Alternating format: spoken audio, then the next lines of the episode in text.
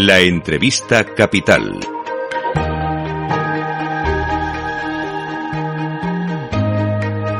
Luis Vicente Muñoz. Y ahora un análisis de inteligencia económica en Capital Radio sobre el gran tema de la semana, el petróleo y los precios esenciales para intentar adivinar cómo puede ir la inflación de un elemento básico de la energía como es el crudo, cuyos precios en los mercados internacionales no ha parado de bajar, a pesar de las muchas cosas que han ocurrido en los últimos días. De hecho, estamos eh, en los precios mínimos del año, incluso si hablamos de gasolinas, carburantes, niveles en algunos casos inferiores a cuando en España se aprobó la bonificación de los 20 céntimos de euro por litro cuando íbamos a repostar con nuestros automóviles. Uno de los grandes investigadores y expertos por experiencia en los mercados en esta materia prima es Daniel Lacalle, doctor en economía, economista jefe en Tresis. ¿Cómo estás, Daniel? Muy buenos días. Muy buenos días, Luis Vicente. Muchas gracias. Pues no sé si alguien pensaba que los precios del petróleo iban a estar así a final de año. ¿eh? Raro eh, era el, experto que decía eso, todo lo contrario. La, la gran mayoría de los expertos eh, estimaban un precio muy superior. Pero claro, eh, pasaban dos cosas. Primero, los, eh, y todos los analistas del sector petrolero siempre infraestiman el impacto de las subidas de tipos. Y si bien lo piensas, desde el comienzo de las subidas de tipos por parte de más de, de 90 bancos centrales del mundo, eh, las materias primas han empezado a corregir y lo han hecho de una manera muy importante. O sea que las subidas de tipos funcionan.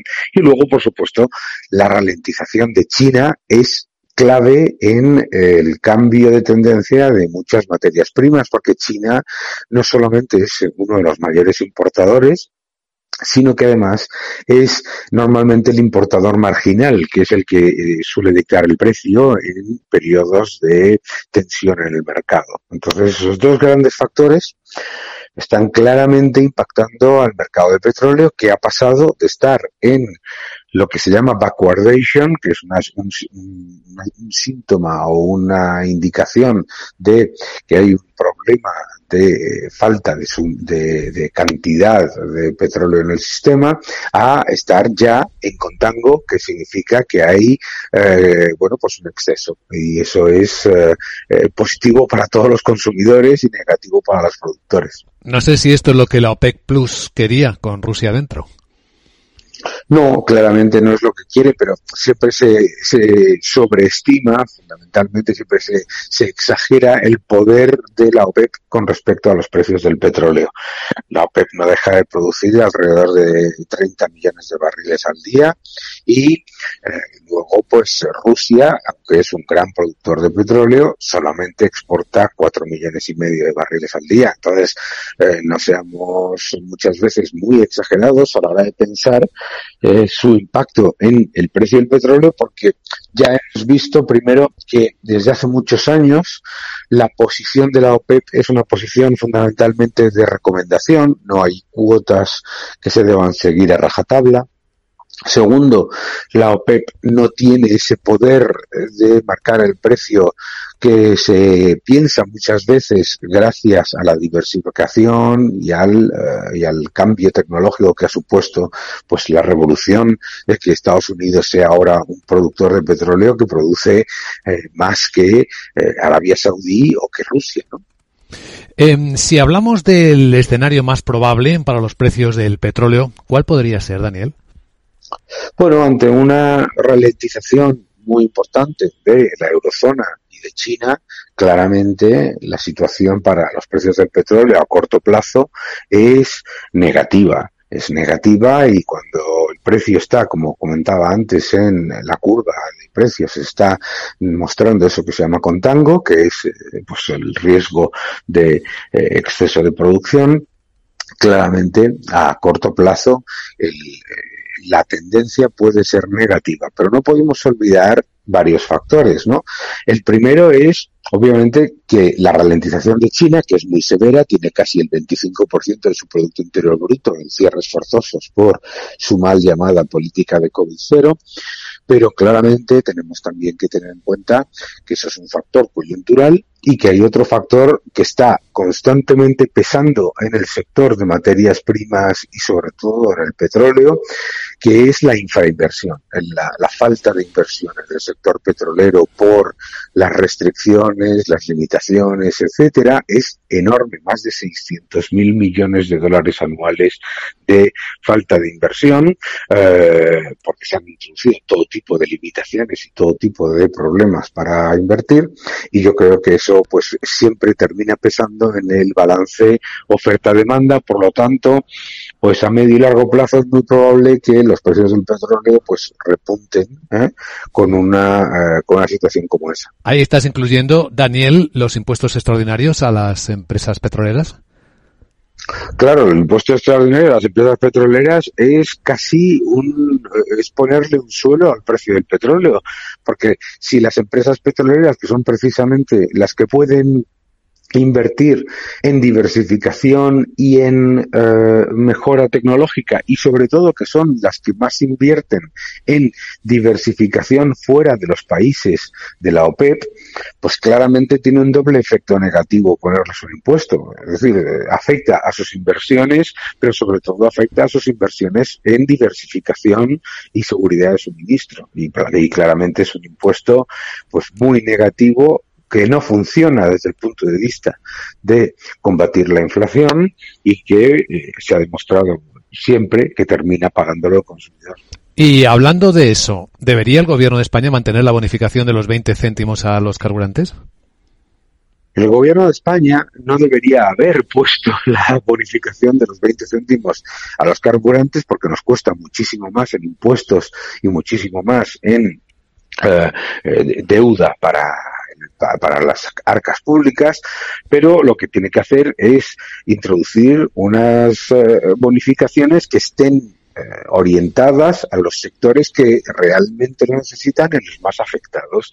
Eh, pues obviamente la agricultura, el transporte, los autónomos, o sea, no, no por rentas, sino por sectores que realmente necesitan ese, ese apoyo. A mí lo que me preocupa de la bonificación, entre comillas, es que eh, luego genera un efecto dominó negativo. ¿Por qué? Porque al principio estás bonificando 20 céntimos, pero luego quitas esa bonificación, pero además, ojo, el gobierno tiene una serie de promesas de subir los impuestos al gasóleo y de subir el impuesto a la gasolina. Por lo tanto, nos vamos a encontrar con que va a bajar el precio del petróleo, del crudo en los mercados internacionales, pero la gasolina que no va a bajar tanto, que es lo que hemos vivido, por ejemplo, pues tú recuerdas que cuando el petróleo estaba a 140 dólares el barril en su máximo, pues eh, pagábamos alrededor de un euro por litro por la gasolina. Y ahora con el petróleo que no llega a los 80 dólares el barril, estamos pagando 1,7. Con ese mismo argumento, Daniel Lacalle, eh, ¿Hacienda no debería haber rebajado el IVA a la electricidad o al gas? No es lo mismo eh, bajar la eh, electricidad, bajar el IVA, porque no es lo mismo una bonificación en el precio final, que lo que está haciendo es disfrazar el ah, efecto de precisamente esa fiscalidad, es decir, no estás bajando los impuestos y luego estás haciendo una bonificación que en realidad no está cambiando una fiscalidad que está orientada a lucrarse de la subida de precios. En el caso de la electricidad es todavía peor. En el caso de la gasolina o del gasóleo, los impuestos son aproximadamente el 55 a 58% del precio. Pero es que en la electricidad tienes impuestos a la generación hidráulica y nuclear, el impuesto escondido del precio del CO2 por el cual el gobierno va a recaudar más de 2.500 millones este año. Luego, en distribución tienes impuestos, en transmisión tienes impuestos y en el combinado tienes el impuesto eléctrico más el IVA. Y lo que tenemos que tener en cuenta es que esos impuestos encadenados lo que están haciendo es que a pesar de la bajada entre comillas, del IVA y la bonificación del, eh, de la gasolina, el gobierno va a recaudar mucho más por la tarifa que antes de hacer esa bajada. Es decir, el gobierno se está lucrando de la subida de los precios, de la inflación, vía impuestos encadenados, y lo que bonifica o reduce es una parte ínfima de lo que está recaudando de más. Bueno, así le saldrán mejor los presupuestos del año que viene, entonces. Bueno, lo malo de los presupuestos del año que viene y de esto y de este es que, claro, con ingresos récord, el déficit fiscal continúa siendo uno de los más elevados de la Unión Europea. Y además, una de las cosas que suele ocurrir cuando los gobiernos se vanaglorian de que recaudan muchísimo en épocas de alta inflación es que cuando la inflación empieza a generar efectos negativos en el consumo, en el crecimiento económico y en la inversión, entonces se cae la, eh, la recaudación, pero el gasto se mantiene. El gran problema, o sea, en un país que va a tener un aumento de, de, de niveles no sospechados de ingresos. O sea, pensemos una cosa, los ingresos van a ser muy superiores a los que estaban en el presupuesto y sin embargo el déficit estructural es el mismo. Es decir, está, el gobierno está gastando más que lo que está ganando ¿eh? por este entorno. Ahora mismo, con estos ingresos fiscales, el gobierno debería haber registrado superávit y vamos a tener uno de los mayores déficits de, eh, de nuestro entorno. Y eso significa lo de siempre, que cuando crecen los ingresos gastan mucho más y cuando bajan los ingresos dicen que hay que gastar mucho más porque hay crisis. Lo que significa que habrá ajuste en algún momento u otro y puede que sea importante, ¿no? Deberá aparecer. Es que esto va, a esto va a ocurrir, esto es como, esto es como se va llenando una bañera, ¿no? Y luego le echan la culpa ¿eh? a la última gota. Aquí hay un problema, un problema en España absolutamente eh, infinanciable vía impuestos, que es la evidencia de que se han subido los impuestos, se han conseguido ingresos récord y a pesar de todo el déficit estructural, que es el que se consigue, el que se desafortunadamente eh, eleva eh, teniendo crecimiento o no, continúa ahí. Y entonces es, ya, ya es absolutamente evidente que el problema es de gasto. Y todas las medidas que no se toman en época de bonanza de moderación en el gasto y de eficiencia en el gasto, y ojo, tenemos, según el Instituto de Estudios Económicos, más de 60.000 millones anuales de ineficiencia en el gasto, 60.000 millones, eh, si no se toman esas medidas, luego van a llegar recortes muy superiores. Y el hecho de que no hayan llegado ahora no es porque sea una gestión fantástica, sino porque por razones que todavía se le escapan a cualquier persona que tenga un poco de lógica, la Comisión Europea sigue sin tener reglas fiscales para los países y por lo tanto, pues hay países que se están tomando esa, eh, ese, ese periodo para aumentar los desequilibrios estructurales y el gobierno de España está haciendo eso deliberadamente, está aumentando masivamente los desequilibrios estructurales para eh, después echarle la culpa de los recortes al que venga detrás. Análisis eh, macroeconómico también. Capital Radio, hoy con Daniel Lacalle, doctor en Economía y economista jefe en Tresis. Gracias Daniel por acompañarnos y buen viernes. Muchísimas gracias. Un abrazo.